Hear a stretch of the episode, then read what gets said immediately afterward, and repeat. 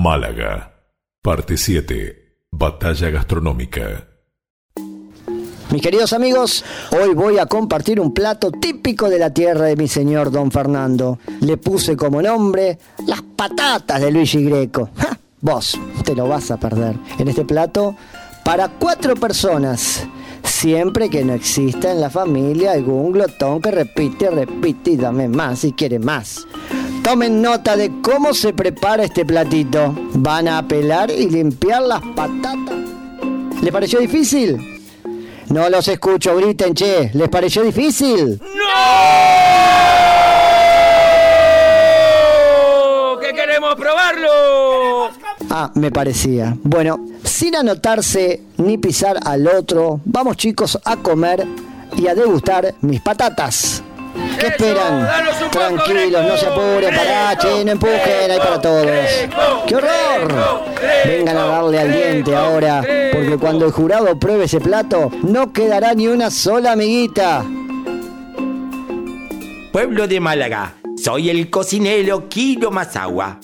Hoy les deleitaré sus paladares más exigentes con esta sencilla ensalada de pollo, con sésamo, Luego mis asistentes les alcanzarán la receta de cómo pueden hacerla. Y listo. Hoy les traigo, pueblo de Málaga, una comida que ningún cocinero ha realizado jamás. Almodro de berenjenas. Es muy fácil de hacer y será algo delicioso y muy barato para ustedes, como a mí me gusta barato. Ya está listo para comer. ¿Vieron qué fácil? El jurado comienza a probar los platos preparados por los tres cocineros. El primero de ellos, Adriano Tiziano Padilla. Luego de probar el plato preparado por Luigi Greco, Kiro Masagua y Galib, el ganador exclama. Luigi Greco, luego de haber probado tu plato, he encontrado los sabores concentrados, he podido percibir los aromas de la tierra aragonesa, de sus legumbres frescas y no me gustó. Kiro Masagua, su ensalada de pollo con sésamo tiene un toque especial, un sabor que inunda la boca y que hace que uno pueda disfrutar del pollo en todo su esplendor, donde las especias utilizadas hacen de este plato una exquisitez. Kiro Masagua su plato me gustó. Calip el ganador. Su pueblo siempre ha estado a la vanguardia en todo lo que realizaron. Eso queda demostrado no solo en su cultura, en su sociedad, sino también en su cocina. Lo resumiré en una sola palabra. Su plato exquisito. Ahora es el turno del jurado femenino. La primera mujer que participa como jurado, Carla Higueras, aporta y apoya el comentario de su compañero. Bienvenidos a este certamen, sobre todo a usted, don Greco. Debo decir que usted será el cocinero de Cristóbal Colón, pero este plato no tiene gusto. Es lo que lamento, pero tampoco me gustó. Quiero más agua. He leído algunos escritos de Marco Polo. Allí se cuenta la grandeza de su pueblo sobre todo en la comida, pero debo decir que su plato no me gustó. Galib, el ganador. Como bien lo dice su nombre, no dudo que su plato será el ganador de este certamen.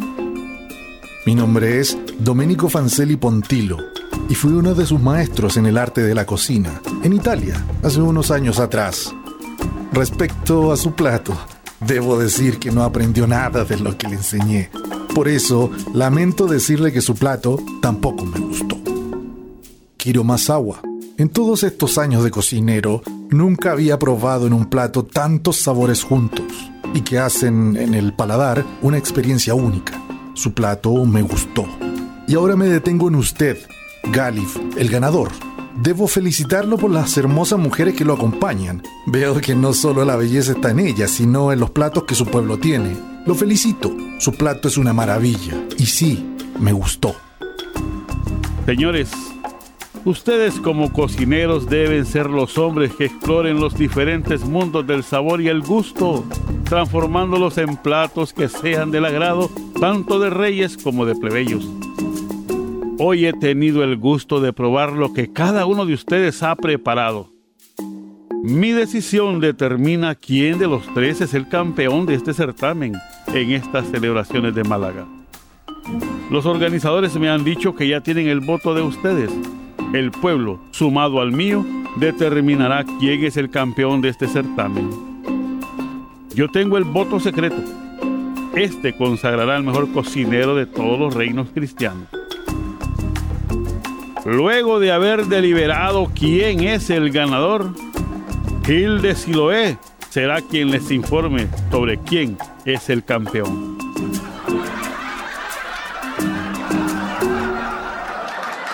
Gracias, don Isabelino Reyes de Toledo. Ha llegado el momento. Este es el voto de la gente, el voto del pueblo, el voto que determina quién es el ganador de este certamen. Atención, pueblo de Málaga.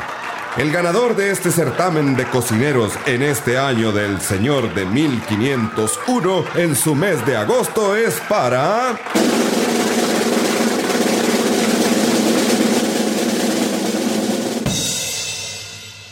Galip, el ganador. Mi Señor, mi amo Galip, el ganador, Alá es y Lo ha hecho victorioso sobre el cocinero cristiano.